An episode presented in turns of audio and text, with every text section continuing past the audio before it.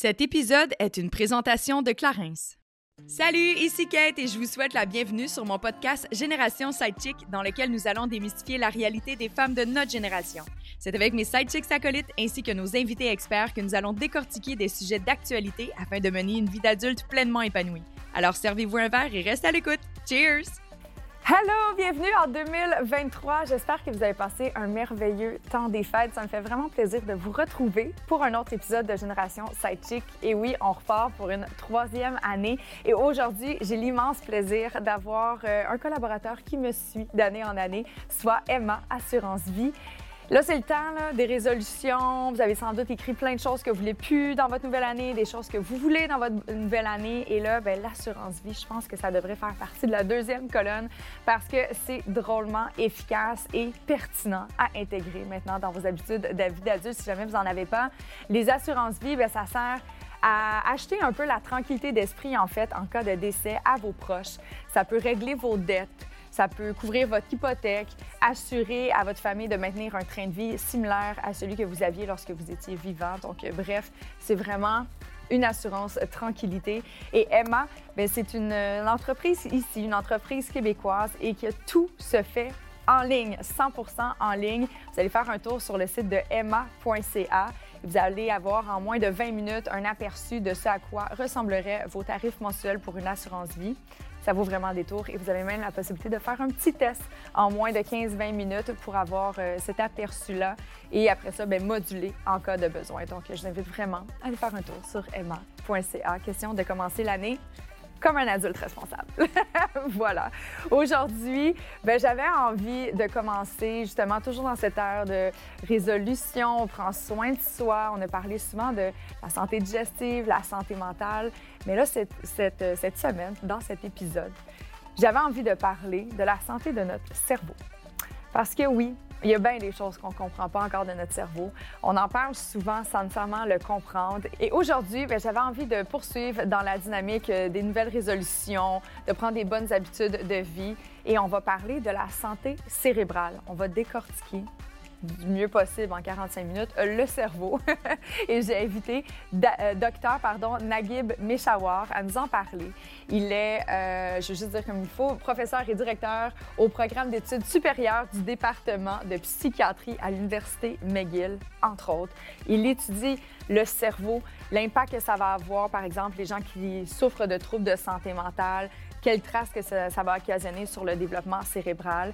Mais également, il se fascine pour toutes les connexions entre les neurones. Donc aujourd'hui, on va être capable de parler de long en large de comment ça fonctionne, euh, comment créer de nouvelles connexions. Y a-t-il des habitudes de vie qu'on doit absolument se défaire parce que ça nuit à la santé de notre cerveau? Et au contraire, est-ce qu'il y a des choses qu'on doit s'assurer de maintenir ou d'intégrer à notre routine quotidienne? Donc bref, ça va être un épisode franchement intéressant. Et je serai accompagnée de ma douce acolyte Anne-Ovlie Etienne qui a également décidé de poursuivre l'aventure 2023 avec moi pour mon grand bonheur. Oui.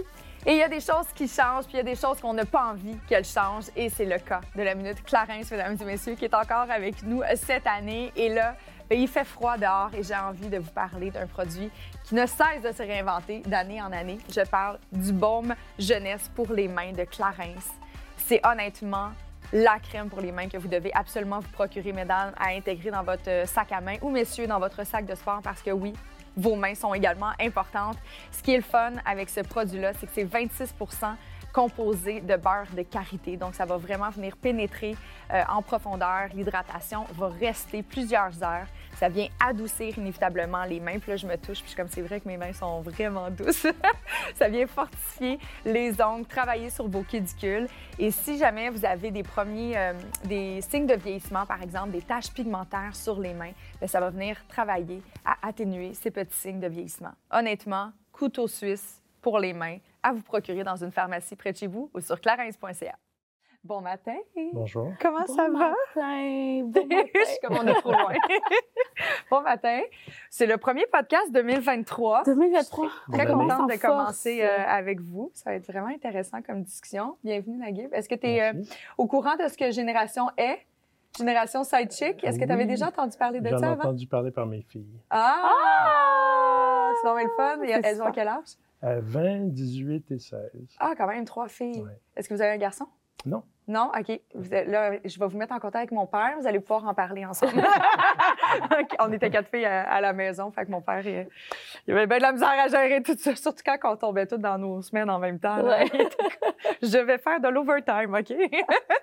c'est quand même très le fun. Mais c'est le fun de savoir euh, si à tout de moins, euh, Ouais. si vous, êtes, vous avez accepté l'invitation, c'est que ça doit être quand même des commentaires positifs. Oui, oui, oui. Voilà. Aujourd'hui, euh, un sujet qui te fascine autant que Oh moi. mon Dieu, oh mon Dieu. Mais Je trouve ça toujours le fun parce que peu importe le sujet qu'on aborde, toi, t'es comme, mais je capote. Non, mais là, c'est différent. On sort complètement d'une zone, en fait, de ma zone de confort. Ouais.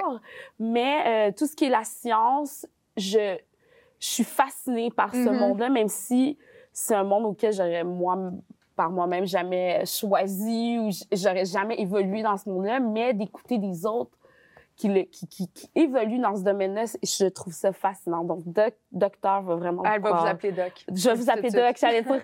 Ouais, c'est ça, c'est mon petit ton. Naguib. Euh, de, de, de vous entendre parler aujourd'hui, ça va être très intéressant, puis bien commencer et puis démarrer l'année. Oui, effectivement, Ouais. parce que c'est vraiment ce mouvement-là. Là, on revient des fêtes. Là, tout le monde s'est fait une liste de. Il y en a qui appellent ça des résolutions, d'autres que ça va plus être. Moi, j'écris mes objectifs. puis Souvent, je les laisse de côté, puis j'y retourne à la fin de l'année voir si ça fonctionne ou pas. fait que, tu sais, à chacun sa façon de faire. Mais je pense que, surtout dans un ère où est-ce que la technologie prend de plus en plus de place, il y a énormément de choses qui viennent affecter notre santé cérébrale et on comprend tellement pas notre cerveau. Fait que j'étais comme, mais quoi de mieux que de commencer avec un docteur spécialisé du cerveau? Ça va être fascinant. Ben oui, ben c'est Vraiment. ça. Ben, juste à, à prime abord, c'est votre titre, juste pour les, euh, Les- nos- les auditeurs. Alors, je suis euh, docteur en neurosciences, euh, professeur au département de psychiatrie à l'Université McGill et euh, chercheur à l'Institut Douglas, tout près d'ici. Oui, on connaît bien, n'est-ce pas? C'est juste ça, les amis. Oui, c'est tout. Tranquille de même. Tranquille. Petit sujet léger comme ça. Puis aujourd'hui, ben, je pense que, il y a- tu sais, vous l'avez dit, là, tout ce qui est la, la santé neurocérébrale, il y a la neuroplasticité, que les gens qui me suivent sur les réseaux sociaux sont comme, mon Dieu, que tu commences à être lourde avec ce sujet-là parce que ça me fascine. Euh, et ça vient justement combiner plusieurs croyances. On est vraiment dans un air, la psychopop est de plus en plus populaire. C'est une, industrie hyper lucrative. Là. Il y a des livres qui sortent à chaque année, ça n'a pas de bon sens. Mais la seule chose que j'ai toujours déploré de ça, c'est qu'on n'expliquait jamais, OK, mais c'est quoi le behind the scene? Puis là, ça m'a amené à lire un peu plus sur la neuroplasticité, puis comprendre un peu plus le cerveau, puis comment qu'on pourrait avoir un impact sur celui-ci. Vous avez quand même un, je pense qu'il y a un champ d'expertise. Oui, vous travaillez avec les santé mentales et tout ça, mais vous avez quand même, je crois, je ne sais pas comment vous l'appelez dans votre, dans votre amalgame de diplômes et d'études, mais vous avez quand même une spécialité dans la neuroplasticité, n'est-ce pas? Oui, euh, en fait, ma, spécialisation, c'est vraiment l'étude euh, de la composition cérébrale, de l'anatomie fine, hein, donc ce qu'on peut comprendre au microscope en observant du tissu cérébral, en regardant les cerveaux au microscope. Euh, et euh, c'est ce qui m'a toujours intéressé. Alors, de quoi est composé le cerveau? Comment les cellules, le milliard et des milliards de cellules, comment, comment elles, di- elles diffèrent en termes de, de forme et aussi de propriété, euh, et comment elles sont connectées entre elles. Donc, c'est ce que j'ai toujours étudié, c'est ce qui m'a toujours intéressé. Et évidemment, euh, m'intéressant justement à l'organisation hein, moléculaire, cellulaire du cerveau, la plasticité m'in- m'intéresse énormément. Donc, la plasticité est un terme qu'on utilise beaucoup aujourd'hui pour dire, euh, pour, pour parler justement de la capacité du cerveau à, à s'adapter. Euh, donc, c'est pas, c'est c'est pour signifier que le cerveau, c'est pas, c'est pas un bloc de béton là, qui fonctionne juste euh, comme des circuits d'ordinateur, mais qui est, qui est capable de s'adapter aussi. On peut le voir au microscope, on peut le voir euh, en neuroimagerie, on peut le voir de différentes façons. C'est-à-dire, le cerveau est capable de, de changer euh, au niveau morphologique, au niveau Ah fonctionnel. ouais, même dans- morphologique? Oui, oui, oui. on, on peut le voir, et je vais vous en parler tout à l'heure plus en détail, euh, lorsqu'il est question, par exemple, de, stress. Euh, lorsque des individus euh, vivent un, stress chronique intense au cours de l'enfance ou chez l'adulte, on peut observer au microscope des changements quand même assez importants au niveau de la structure des cellules. C'est- Est-ce qu'elle se désagrège ou elle Non. enfle ou. euh, c'est comme nos intestins. Ça prend. Ah, je suis stressée, je prends de la place, j'enfle puis je jamme. Euh, elle ne se désagrège pas. Donc, euh, au contraire, en général, ce n'est pas toujours le cas, mais en général, on a tendance à, avoir plus une, atrophie des cellules. une atrophie. Oui, ou une certaine perte de connectivité. Euh, mais ça dépend des types cellulaires. Hein. Là, je parle de, bien, de, mm-hmm. neurones, des, des, des, des, cellules qui, qui, propagent l'influx nerveux, qui communiquent euh, entre elles euh, par des neurotransmetteurs, donc des molécules. Donc, les, neurones communiquent entre eux par l'électricité et la chimie, si on veut. Mm-hmm. et, et, la connectivité qu'on voit ou les signes de connectivité qu'on voit suite à un, stress chronique, un stress important, ben, ça, suggère effectivement qu'il y a une sorte de déconnexion. Mais il n'y a, pas a pas nécessairement de, de, perte de neurones. Mm-hmm. Euh, les pertes de neurones, on voit ça davantage dans les maladies neurodégénératives. Oh. Comme l'Alzheimer, Parkinson, Huntington. Là, c'est des, des, cellules, euh, des neurones qui sont affectées. Ça, ça, donne, ça, donne, lieu à des lésions, donc vraiment des pertes cellulaires, euh, parfois très, très importantes, avec mm-hmm. la progression de la maladie. Puis, je sais que le cerveau, je pense, est l'organe humain qu'on connaît peut-être le moins, où il y a moins d'évolution scientifique par rapport. Euh, est-ce que c'est c'est le cerveau, euh, le cerveau.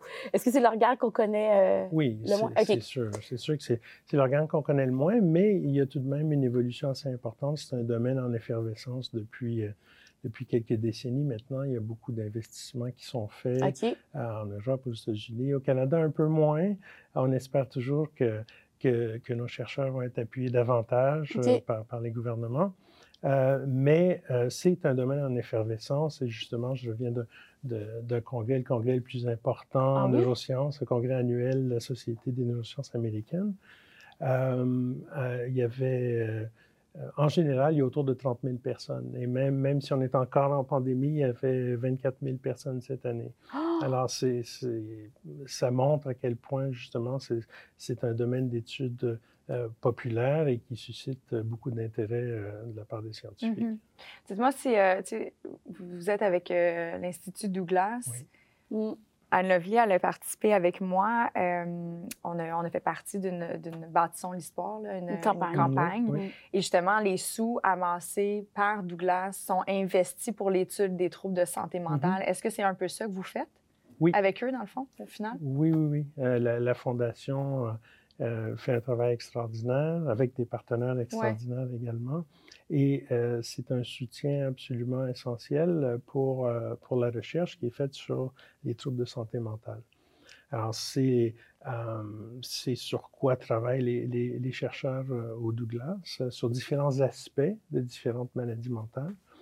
en ce qui me concerne, mon domaine d'étude, comme je l'ai mentionné tout à l'heure, l'anatomie, la microscopie et tout ça, euh, ça, se, euh, ça se concentre surtout, nos travaux se concentrent surtout sur le cerveau humain lui-même euh, et plus particulièrement sur les changements qui surviennent chez des personnes qui souffraient de dépression majeure et qui se sont suicidées. Ah, et qui ont, qui ont fini avec leur vie. Oui, et, et, on, est, on est en mesure de travailler sur ces cerveaux humains euh, parce qu'on a au cœur de nos installations une banque de cerveau, une des plus importantes banques de cerveau au monde, la banque de cerveau Douglas Bell Canada, qui a plus de 3500 cerveaux humains. C'est fou, pareil. Hein? Ouais. 3500 cerveaux. Oui, puis là, j'ai appris qu'on on peut y aller. Oui, je... Oui. Cathy veut qu'on fasse une Certainement. Je vais vous mettre ça sur Instagram. C'est incroyable. Sortie génération sidechick. Mais non, mais là. Allez voir des cerveaux. Mais là, je fais un aparté, là, mais quand il y avait eu l'exposition Bodies. Oui. Quand même fascinant ben d'avoir accès à des corps comme ça. Ben c'est comme once in a lifetime experience. Fait que moi, tu me dis que j'ai accès à plein de cerveaux. Euh, je vais y aller. Mais, mais vous voyez, en fait, vous remarquez clairement qu'il y a une différence entre un cerveau qui est en santé, par, ben, en santé saine santé mentale et un cerveau qui, qui, a souffert de dépression. oui. Alors, mais on ne le voit pas comme ça en regardant un cerveau. Euh, il, faut, il faut vraiment y aller avec des outils euh, moléculaires, euh, des outils qui nous permettent de voir les cellules, de mesurer les composantes qu'elles expriment, mm-hmm. donc de leur fonction, si on veut. On, peut, on peut déduire beaucoup de choses de l'étude de, de, cerveau post-mortem. Euh, mais ces cerveaux-là, je dois, préciser que ceux, ceux, justement, de personnes qui sont suicidées, qui souffraient de troubles de santé mentale, euh, on, réussit à les obtenir grâce au consentement des membres de la famille. Parce que notre groupe de recherche euh, a une entente euh, privilégiée avec le bureau du coroner qui nous permet justement de contacter les membres des familles. Alors, lorsqu'une personne est décédée par suicide ou décédée accidentellement, on a une équipe de psychologues qui entre en contact avec les familles pour leur offrir d'abord un soutien psychologique, évidemment, Mm-hmm. et leur offrir par la suite, s'ils sentent que c'est possible, de faire un don pour la science, pour la recherche.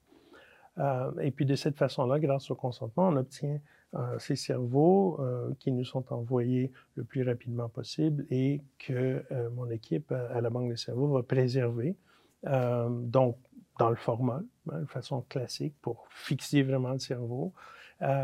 et par congélation aussi. Donc, les deux hémisphères sont préservés différemment.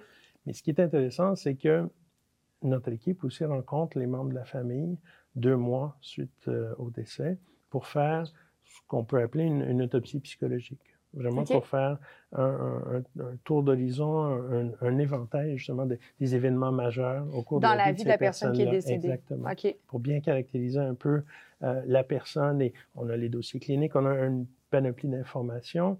Euh, qui nous permettent, après un certain temps, justement, d'avoir euh, tout ce qu'il nous faut pour inclure ce cerveau-là dans les recherches qui sont faites euh, par, par nos chercheurs au Douglas, mais aussi par d'autres chercheurs à travers le monde, parce que euh, c'est une banque qui est une ressource, une plateforme pour la mm-hmm. recherche ouverte sur le monde et on fournit des, des échantillons donc à travers la planète aux chercheurs justement qui ont les approbations éthiques et qui ont tout ce qu'il faut, les documents qu'on exige pour pouvoir leur envoyer, leur envoyer des échantillons.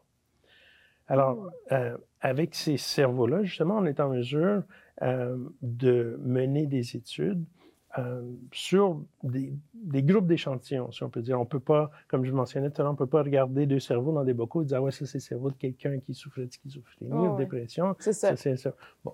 Euh, ce qu'on fait, c'est qu'on va s'intéresser, on va développer des hypothèses, on va dire, bon, euh, dans, la, dans, la, dépression, dans telle région cérébrale, selon la littérature scientifique actuelle, il semble qu'il y ait des changements de telle nature. Alors nous, on veut explorer euh, ce qui se passe au niveau microscopique. Qu'est-ce qui se passe avec les cellules dans cette région-là? Et euh, donc, on va faire euh, une requête en bonne et due forme à, la banque, à l'équipe de la banque, qui va fournir donc aux, chercheurs, aux étudiants dans, dans, le labo les échantillons qu'ils ont demandés. Donc, en général, par exemple, on va travailler avec 20 échantillons de telle région du cortex préfrontal, par exemple, de personnes qui souffraient de dépression, et 20 échantillons appariés de personnes euh, décédées subitement sans maladie psychiatrique. Et là, la recherche peut commencer.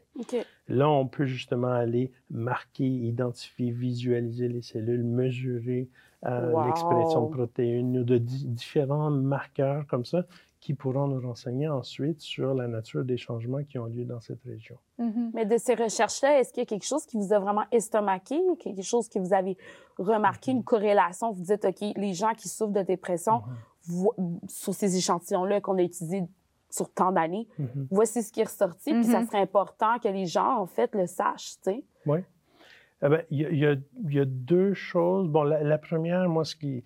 Euh, des recherches qu'on a effectuées au cours, disons, de la dernière décennie surtout, euh, ce, qui, ce, qui, me frappe toujours, c'est que la dépression semble être associée avec euh, un changement assez important au niveau de cellules qu'on appelle astrocytes. On a parlé de neurones quelquefois, mm cellules nerveuses et tout ça. les cellules nerveuses sont c'est pas le seul type cellulaire dans le cerveau, dans le système nerveux. Il y a d'autres cellules aussi qui les accompagnent, qui les aident à fonctionner, qui ont des rôles, euh, qui ont des rôles à jouer aussi euh, à, plusieurs niveaux, qui sont impliqués dans la plasticité, qui sont impliqués dans le fonctionnement euh, normal, donc de, des différentes régions du cerveau. parmi ces cellules-là, euh, il y a euh, un type cellulaire qu'on appelle les astrocytes. Astrocytes parce que ça ressemble à des soleils. C'est des astres. Oh. Très belles cellules, beaucoup de prolongement, tout ça. C'est des cellules magnifiques à regarder au microscope. Je dois en avoir plein dans mon cerveau. Ah, ah oui, oui, j'en avais plein, plein, plein. il y en a plein partout. Et euh, ces cellules-là semblent être particulièrement affectées dans la dépression. Le soleil est éteint.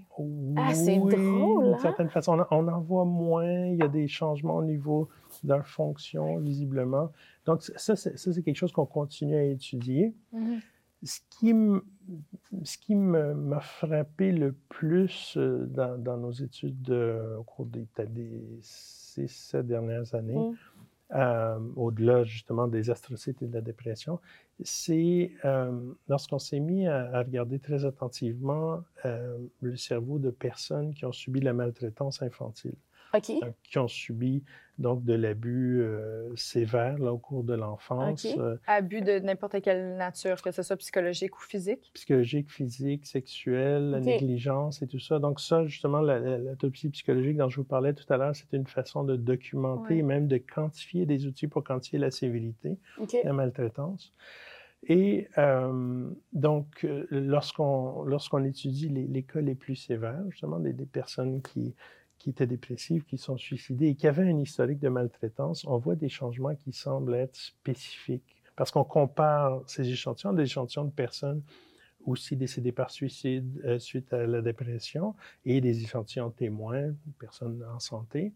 Et euh, il y a des changements qui touchent directement euh, la neuroplasticité dans ces cerveaux-là. Donc, et c'est des hmm. cerveaux d'adultes. Donc, c'est des cerveaux de personnes qui ont subi la maltraitance 25, 35, 40 ans plus tôt. Mm-hmm. Et euh, donc, c'est des corrélations. On, fait une association avec euh, cette, euh, ce, côté particulier, particulier de, l'expérience des individus, mais des, changements assez marquants qu'on peut observer, qu'on peut quantifier dans le cerveau.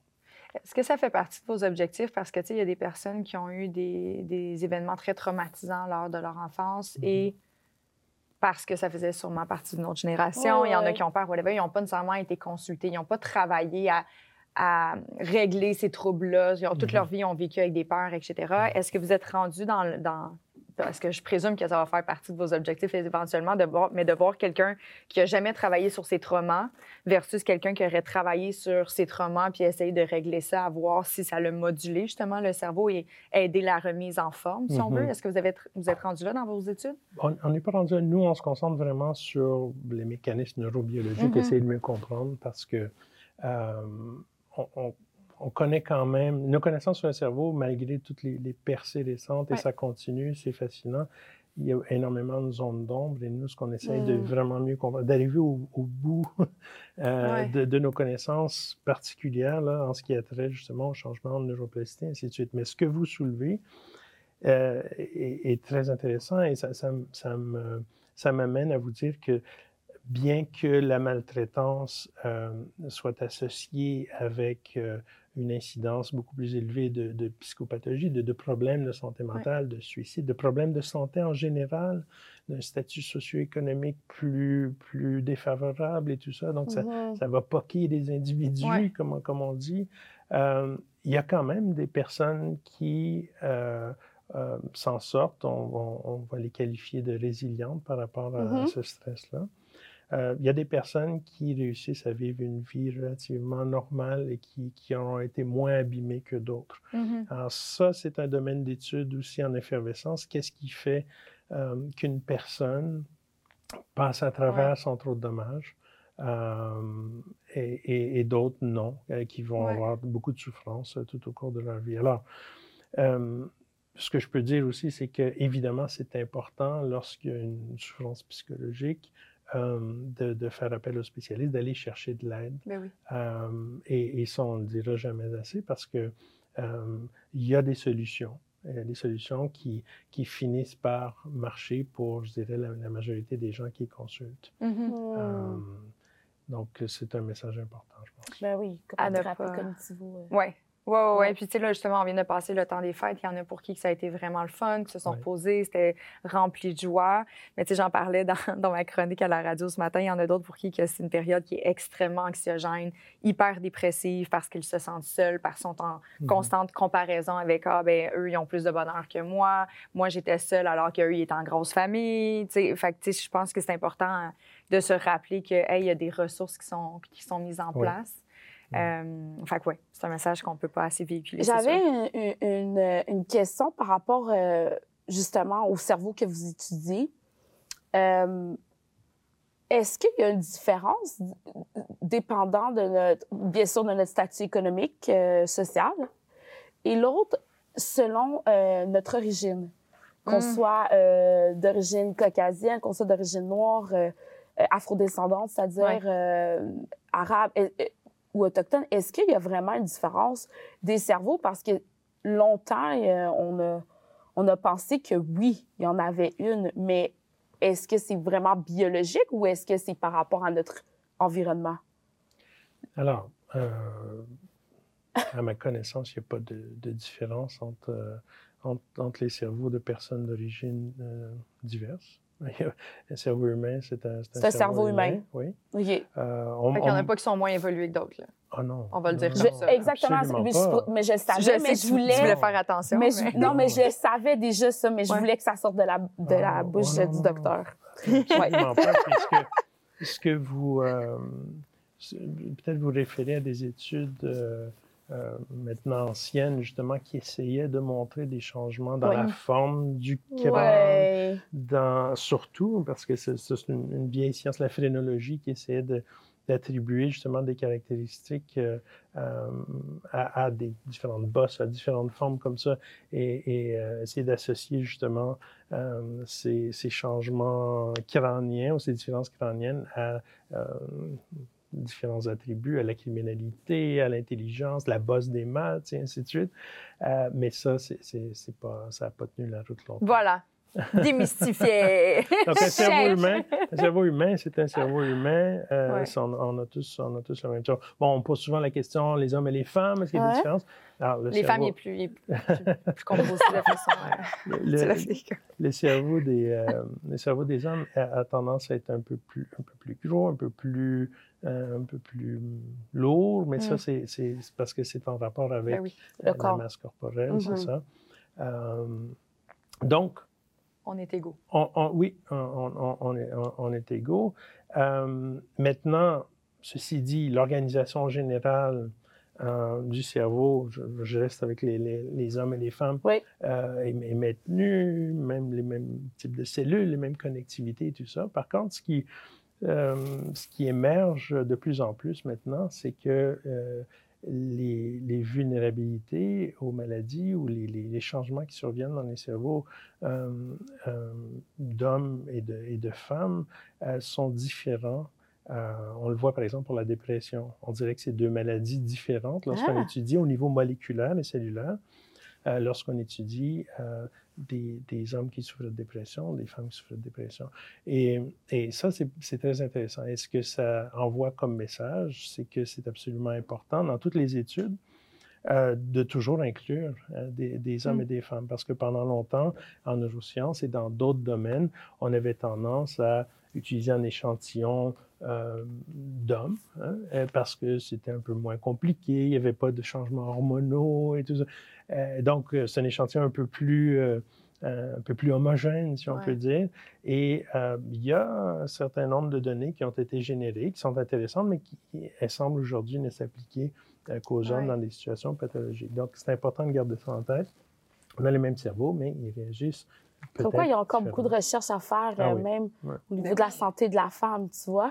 Ben, Et des hommes. Et des Et hommes. des Des hommes, femmes et oui, des mais- c'est ça. Pour moi, je sais pas pour toi, mais Anne-Lovely, mais moi, ça me surprend pas du tout parce que, tu sais, la femme, étant donné qu'on est en constant changement hormonaux, Ouais, ouais, ouais. hormonal, Ouais, ouais. c'est sûr que ça vient nous affecter. On le voit dans nos syndromes prémenstruels, on le voit dans. Ouais, On est plus émotive, on est plus sensible. Tu sais, nos, les hormones qui nous, qui nous naviguent toute notre vie, inévitablement, ça va plus impacter. Puis si je me trompe pas, les femmes ont tendance, encore en date d'aujourd'hui, les statistiques, je pense que les femmes souffrent plus de dépression, Mhm. je crois. Ah oui? Mhm. Est-ce que c'est le cas? Il y a plus de dépression Ouais. chez les femmes. OK.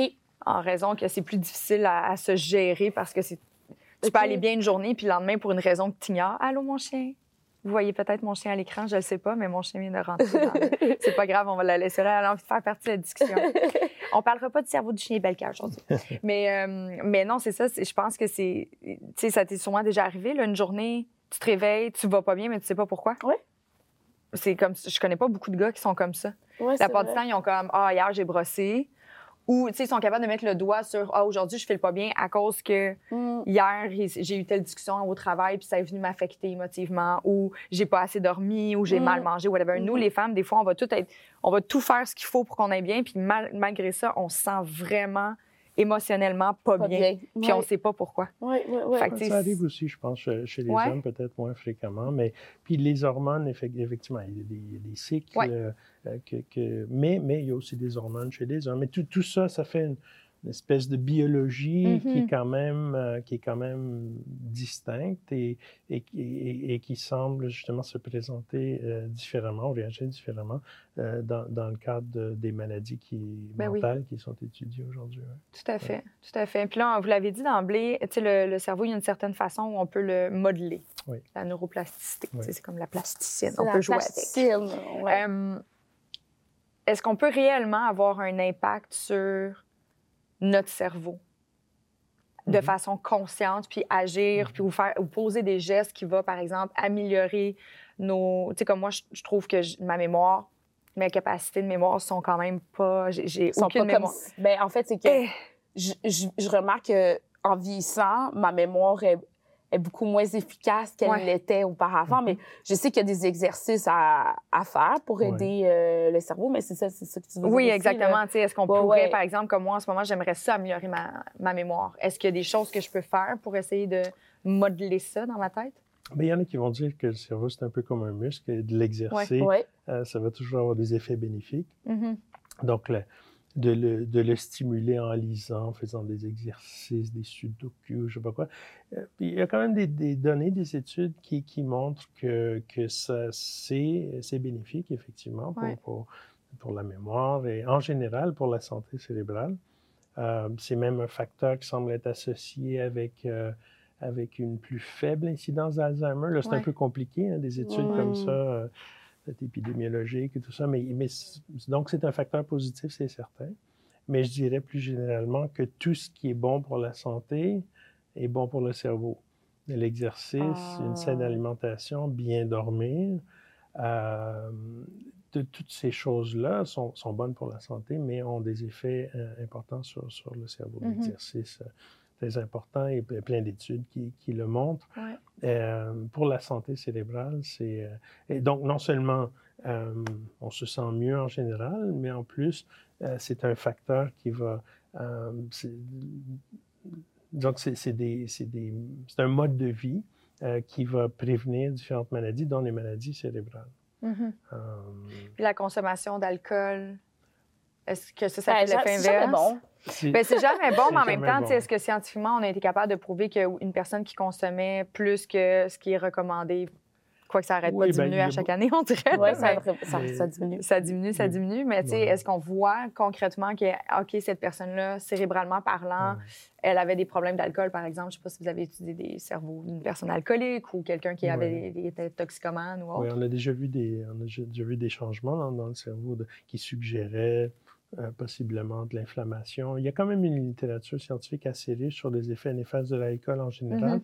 et sur le cerveau en particulier. Ouais. L'intoxication grave peut mener à des syndromes importants euh, et euh, c'est- toxique. C'est toxique, Ah oui. donc c'est cancérigène aussi, l'alcool Ouais. et tout ça. Donc c'est mauvais pour toutes les cellules du cerveau, incluant les, les- tout- toutes les cellules du corps, incluant les Mhm. cellules du cerveau. Euh, et puis, il y a aussi la, la dépendance hein, euh, Ouais. qui, qui implique le cerveau, évidemment. Oui. Euh, donc, c'est euh, c'est un lubrifiant social hein, et, ça fait partie de nos vies, tout ça, mais euh, le- évidemment, le message de la modération est toujours le bon message. Il ne à faut pas exagérer. Mm. Euh, et en modération, je pense que... À Mhm. bien meilleur goût. Oui, Bien meilleur ça. goût, tout à fait. Ouais. Puis une autre chose aussi, j'ai envie de vous demander, parce que, bon, ma, ma chère Anne a dit j'ai de moins en moins de mémoire. Oui. Moi, j'ai des mémoires, mais j'ai une mémoire qui est différente. Tu sais, par exemple, les prénoms, les noms, les chiffres, les années. Tu sais, mon père va dire Ah oui, là, je suis allée à telle affaire en 1943, puis je suis comme Aïe, aïe, moi, tu me perds. Mais je vais me rappeler comment que la personne était habillée, je vais me rappeler ouais. de l'environnement. Ah, ma mémoire fonctionne façon, différemment. ouais, ça. Mais ceci étant dit, sachant que nous sommes dans un ère où la surcharge mentale est énorme, on est toujours stimulé par notre cellulaire, par les publicités. Tu sais, on travaille en médias, on parle beaucoup. Est-ce que ça, ça peut faire en sorte que ça va venir affecter comme la surcharge? Est-ce vraiment scientifiquement prouvé d'avoir aïe, j'ai la tête surchargée en ce moment, je suis pas capable de rien me rappeler parce que. Mm. Ouais. Ben, I'm Comme un disque dur, comme Ouais. un disque dur le cerveau d'ordinateur. est capable d'en prendre. Euh, Le cerveau est capable d'en prendre. Je pense que, le- euh, selon moi, selon ce que j'ai vu, ça, ce qui, ce qui est- ce qui- l'impact de tous ces écrans et de la stimulation constante, c'est vraiment au niveau de l'attention. C'est-à-dire, c'est plus difficile ou c'est plus, c'est moins fréquent de, de- de voir des gens qui vont s'asseoir et se concentrer pendant deux, trois heures sur la lecture d'un livre ou l'écriture, de, euh, penser à un problème et tout ça parce que justement, ça sonne, ça buzz, euh, Mhm. il y a toujours quelque chose. Et, et, et lorsque ça sonne pas, on n'est pas sollicité directement, on a envie de retourner à voir Ouais. un clip ou de voir ce qu'il y a- sur Twitter, sur Facebook. Donc, euh, euh, c'est surtout au niveau de l'attention. La- L'attention est plus fragmentée aujourd'hui. Et, euh, Mhm. et ça, bon, je ne sais pas à long terme que ça va donner. Ça nous concerne tous. hein. Je, vois, je vois chez moi, je- mes filles, euh, des amis, moi-même. Je je, je- travaille des fois avec deux, trois écrans. C'est- pour le travail, mais hop, il y a une distraction, il y a un message, il y a un texte, un courriel. euh. Donc, ça, ça, il faut- on- ça fait partie de la, de la vie euh, moderne ou postmoderne. Mhm. On apprend à vivre avec. Ça n'empêche pas qu'il y a quand même beaucoup de gens qui sont très productifs, mais je pense que les, les gens les plus productifs, que ce soit au travail ou dans leur vie personnelle, euh, ont développé justement des mécanismes peut-être pour s'isoler de, de cette bulle de sollicitation électronique. Mhm. Donc, la surcharge, c'est un terme qu'on s'est mis souvent, je pense, les filles. Ouais, C'est- ben la, fait le on cerveau- la charge mentale. ouais, c'est ça. puis- Mais fait que le cerveau est capable d'en prendre. Mais est-ce que c'est vrai que l'être humain n'utilise que 10 de. Ça, c'est aussi c'est une On bourde. utilise 100 On utilise- 100 Oui, c'est un mythe. euh, C'est un mythe, ça Oui, aussi. oui, c'est un mythe. C'est un mythe qui a dérivé. Bon, il y a plusieurs raisons derrière ça, là, mais c'est c'est un mythe complet. Lorsque Ah! lorsqu'on on- on regarde un cerveau en neuroimagerie, on voit que. euh, et on sait, là, on peut faire des enregistrements, on appelle électrophysiologiques, on étudie, on étudie l'activité électrique et tout ça. Et, et- et en neuroimagerie, la même chose, il y a des façons de voir l'activité cérébrale. C'est tout le cerveau qui est actif tout le temps. là. Il n'y a pas de.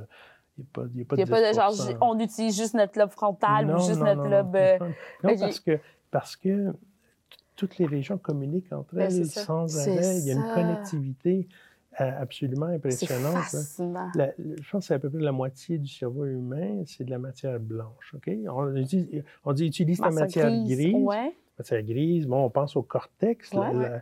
l'écorce, la surface du cerveau Ouais. absolument importante, surtout pour les fonctions cognitives, les fonctions sensorielles, motrices et tout ça, pour le langage. Donc, c'est... Et on en a beaucoup de cortex, nous, les, les humains. Euh, mais, mais cette matière grise qui est en surface a besoin...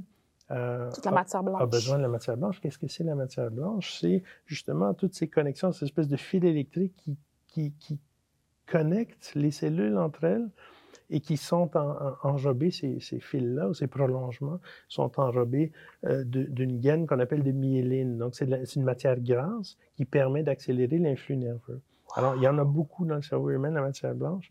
Euh, et, et- et cette communication, donc, qui, qui, qui, qui- qu'on voit dans ce, ce câblage Ouais. hein, euh, est constante, est constante entre les hémisphères, entre les régions et tout ça. Le cerveau, les cellules se parlent sans arrêt. C'est fascinant. Donc, s'il y en a, par exemple, qui ont une mémoire c'est très développée, puis est-ce que c'est. Il y en a qui peuvent juste naître avec des meilleures fonctions Oui. cérébrales? C'est, sûr qu'il y a des différences individuelles. Il y a les gènes, l'environnement qui, qui jouent toujours là-dedans. Il y a des gens qui ont des, des capacités, euh, des capacités de mémoire vraiment remarquables. Mhm. Euh, puis il y en a d'autres qui, qui ont, qui ont des talents d'artistes, et qui sont capables de prendre un pinceau C'est qu'on ne peut pas avoir les deux, hein? Est-ce que c'est vrai? Est-ce que c'est une autre Non, bourg pas aussi? Pas nécessairement. OK. non, non. Je pense encore une fois, c'est plus l'entraînement. Tu sais, Il y en a, c'est exemple, qui sont plus attirés vers l'art, vont développer cet hémisphère-là peut-être un petit peu plus. Peut-être. Mais il y a des dons. Il y a de l'inné, il y a de l'acquis. Euh, et, et on le voit, hein, il y a des enfants qui, justement, vont prendre un pinceau, un stylo, ou, ou déjà euh, vont essayer un instrument de musique et très Puis rapidement déjà, vont, être- ouais. vont être, euh, Mhm. vont être talentueux. Il y a des, il y a des, des génies comme ça euh, autour Des de nous. génies. Il faudrait utiliser les cerveaux des génies. Est-ce que vous le faites? Non, on n'a pas, de... Ah, on en a peut-être, mais, mais sans, sans, sans, le Sans le savoir. savoir. Des gens qui avaient... Mais il y a des génies dans, dans beaucoup de domaines. hein, Mm. Et on peut être, euh, peut être un génie, euh, Artistique, comme on peut un être génie génie en mathématiques. marketing, on peut ouais. être un génie de- oui, dans oui, beaucoup oui. de En choses, sciences, un génie ouais. sportif, là, parce Ouais. qu'on on a développé, on a un sens euh, du jeu qui est, qui est supérieur aux autres. Ouais. et ça, ça sollicite évidemment différentes fonctions du cerveau. Ça fait. Toi, t'es Mais- une génie sociale. Ah, je pense que oui. Mais le, le, le, le, le cerveau, en fait, c'est que j'ai compris que le cerveau, il est toujours en train de fonctionner. Mhm. Quand, euh, trompez-moi, là, je sais pas, je, je ne suis pas médecin, mais je me souviens qu'à un moment donné, je faisais une crise de panique, OK, puis j'ai pris un activant que le médecin m'avait euh, Prescrit. prescrit. Mais mon, corps était complètement engourdi, mais mon cerveau est en train de me dire, c'est urgence, urgence. Mon cerveau n'avait pas ralenti. Mhm. C'est là que je me suis rendu compte que dans le fond, euh, ben, les médicaments peuvent aider, c'est pas ça, mais le- la, la dose que j'avais, clairement, c'est pas ça qui faisait que mon cerveau, mon, il était encore en train de paniquer. Ouais. Tu vois ce que je veux dire? Mon corps, lui, il était comme. Ben, la preuve, c'est cerveau- lorsqu'on dort, on rêve. C'est Oui. clairement, il se passe quelque chose, même quand on a l'impression d'être Oui, inactif. le là. cerveau est actif la nuit aussi. Est-ce qu'il est plus actif ou il est comme Non, je plus pas en. qu'il est plus actif, mais par exemple, lorsqu'on rêve, euh, y a- il y a- on est capable d'enregistrer, on peut mettre des, des électro faire des électroencéphalogrammes. Euh, J'ai moi-même, euh, quand- lorsque j'étais étudiant, participé à des études comme ça. là. Euh, Oh de mon Dieu, comme dans les films de du- science-fiction. Caractérisation du, du sommeil, Ah. euh, voir un peu l'effet de l'exposition à une lumière plus intense, moins intense sur la qualité du sommeil, des choses comme ça. Alors, les sujets qui participent à des études comme ça, euh, donc on va leur mettre des électrodes un peu partout et on est capable ensuite de- de- d'observer les patrons d'activité électrique, les différents patrons d'activité électrique dans le cerveau. Puis il y a des ondes de différents types qu'on reconnaît bien dans le cerveau éveillé, dans le cerveau euh, qui, euh, qui dort, de la personne qui dort. Et euh, on voit par exemple que lorsque la personne euh, rêve, il y a des patrons d'activité euh, qui, sont, euh, qui sont très, très similaires à ceux de l'éveil. Mhm. Euh, et puis, même lorsque la personne ne rêve pas, quand même, il y a des zones comme ça, l'activité, l'entraînement euh, des cellules qui, qui suivent des patrons d'activité similaires là, qui, qui sont remarquables. Donc, euh, le cerveau n'a- n'arrête jamais. Puis le cerveau, c'est ça, il s'adapte. Mhm. On a une capacité d'adaptation, genre, extraordinaire. Ouais, je pense qu'il faut juste être un peu patient. Des fois, on, a- on voudrait que ça se passe comme ça. Ouais, ou- oui, mais tu sais, moi, moi, je vais vraiment basic dans le sens que, tu tu peux déménager dans un autre pays, par exemple, Mhm. puis te dire que, oh my God, telle bouffe, j'aurais jamais mangé ça. Ouais. Puis t'arrives dans ce pays-là, puis les gens te le présentent juste d'une autre façon, puis ton cerveau va se modifier, puis va faire, ben non, finalement, si, regarde, ça a l'air Ouais. bon, puis je vais être capable de le manger. C'est Ouais. c'est ça que- Ouais, qui est fascinant avec le cerveau. Il n'y a rien nécessairement qui est fixé dans le béton. Mais euh, je vais apporter un bémol quand même parce Ouais. que, que, que moi-même, je je- j'ai introduit dans mon, dans mon discours plus récemment. On parle beaucoup du cerveau, évidemment. C'est Ouais. un peu le sujet de notre conversation. Euh, mais le cerveau, le cerveau fait partie de l'individu. On est un tout. On ne peut pas désincarner. On ne peut pas prendre un cerveau et dire le cerveau fait ci, le cerveau fait ça. Ouais. fait ça. Parce que le cerveau travaille de concert aussi avec le reste de notre corps, de notre physiologie. Mais c'est pas lui le chef d'orchestre? Oui, évidemment. C'est-à-dire. Ouais. Ben, je suis comme oui, et, ben, oui. et non, mais comme par exemple, tout ce qui est le système digestif, c'est très important aussi. Puis ils vont travailler Oui. en équipe. Là, le système nerveux périphérique. Ouais. Puis on sait de, de mieux en mieux maintenant, on, on arrive à comprendre que, que le cerveau, par différents véhicules de communication, euh, euh, va parler avec le reste de l'organisme et vice-versa. Ça, ça Ouais. se parle. Ça C'est pas- change. Il y a, il y a de l'échange. OK. C'est pas- C'est pour ça que je suis comme oui, mais en même temps, s'il n'y a personne d'autre pour envoyer ça. des messages, il n'y aura rien à traiter. C'est juste qu'ils ont des rôles différents, en fait. ça. Alors, il faut Ah. éviter d'être, euh, euh, bon, je dirais pas déshumanisant en disant juste, ah ben l'humain, c'est le cerveau. Effectivement, le, le cerveau, c'est absolument magique, puis ça Ouais. fait, ça fait tout plein d'affaires, puis c'est absolument essentiel, mais euh, euh, il fait partie d'un corps, d'une personne. personne. C'est ça.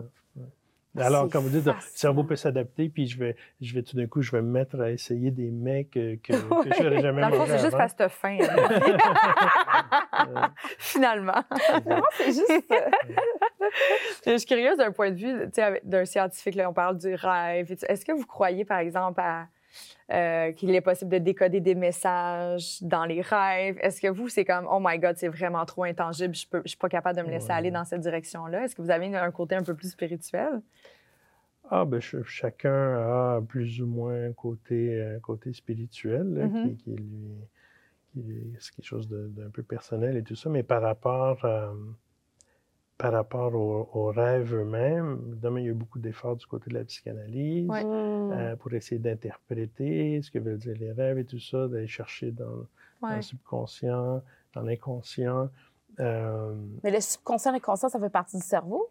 oui, oui, oui. C'est- C'est-à-dire, c'est parce que les choses se passent vite et tout ça, et on n'est pas nécessairement conscient de toutes les activités. Mhm. Toute l'activité cérébrale, dont on disait qu'elle est constante, euh, on ne peut pas, on peut pas être, euh, euh, être complètement, par exemple, euh, conscient de tout ce qui nous environne, de tout ce qui On change. serait hein. Lorsque-. Ben oui. lorsque c'est ça, on, on, on va focuser, lorsqu'on va mettre de l'attention sur quelque chose, on Ouais. filtre un peu et tout ça. Pendant ce temps-là, le cerveau travaille. Puis s'il y a quelque chose d'un coup qui apparaît, là, hop, d'un coup, l'attention va être, va être tournée.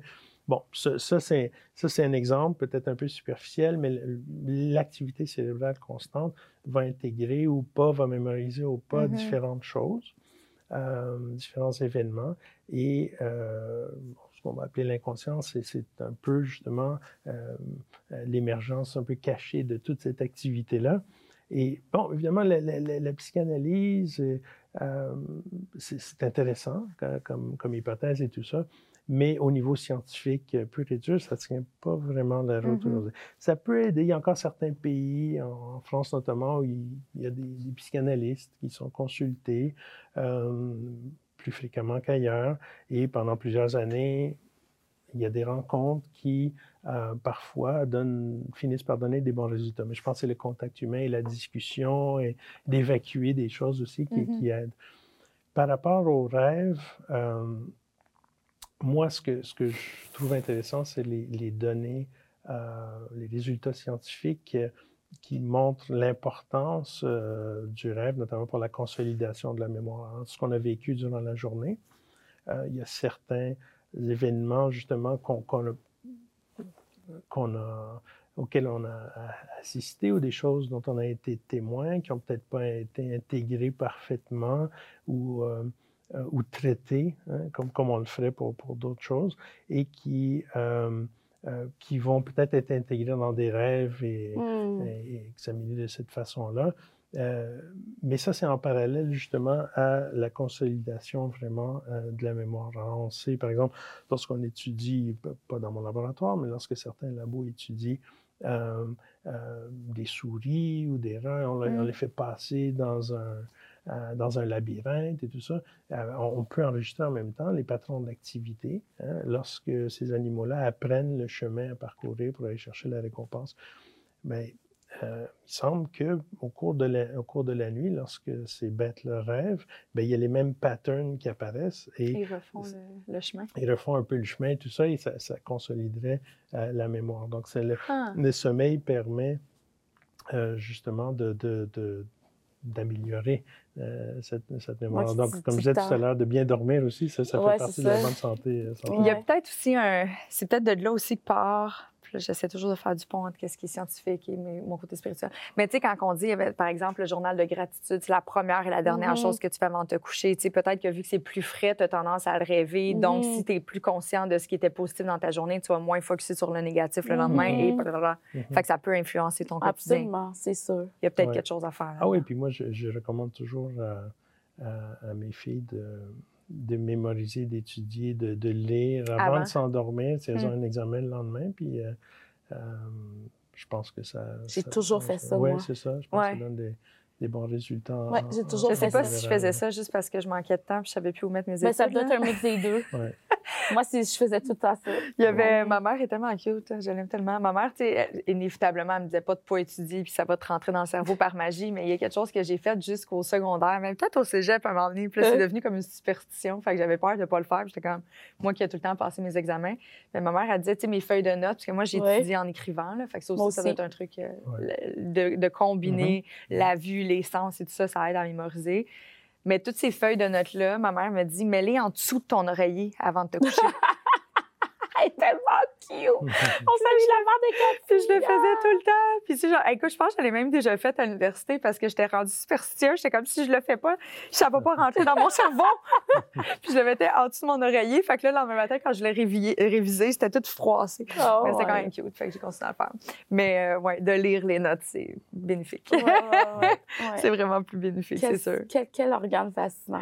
C'est vraiment, vraiment, vraiment fascinant. Il, y a Ouais. te- il y a tellement de choses, on dirait que tu sais, j'aurais envie de, de- de mieux comprendre. Tantôt, vous avez parlé justement du conscient, de l'inconscient.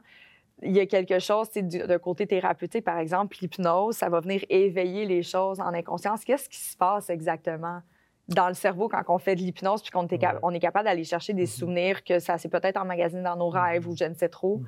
Bien que ça, pouf, là, tout d'un coup, ça revient puis on est Mhm. capable de, de le revivre, à la limite de revivre l'émotion. C'est quoi qui se passe dans le cerveau? Ça, j'en ai aucune idée. Ah ouais, hein? L'hypnose, euh, c'est pas.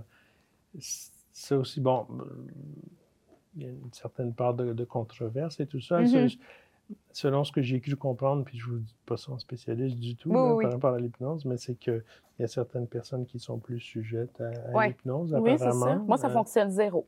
Ah ouais, moi, ça fonctionne très bien. Mais, euh, Je mais je pourrais pas vous dire. Il y a certainement des études qui ont été faites, euh, euh, mais je j'en ai pas pris connaissance. OK. Mm. À lire, à lire. Allez. On va aller fouiner là-dedans. Ouais. Est-ce que, là, tu sais, si, mettons, on veut, bon, les gens commencent leur année, là, on a envie de prendre soin de notre corps, inévitablement, on le dit, c'est l'ensemble de la machine qui est important. Fait qu'il faut prendre Ouais. soin de notre corps au complet.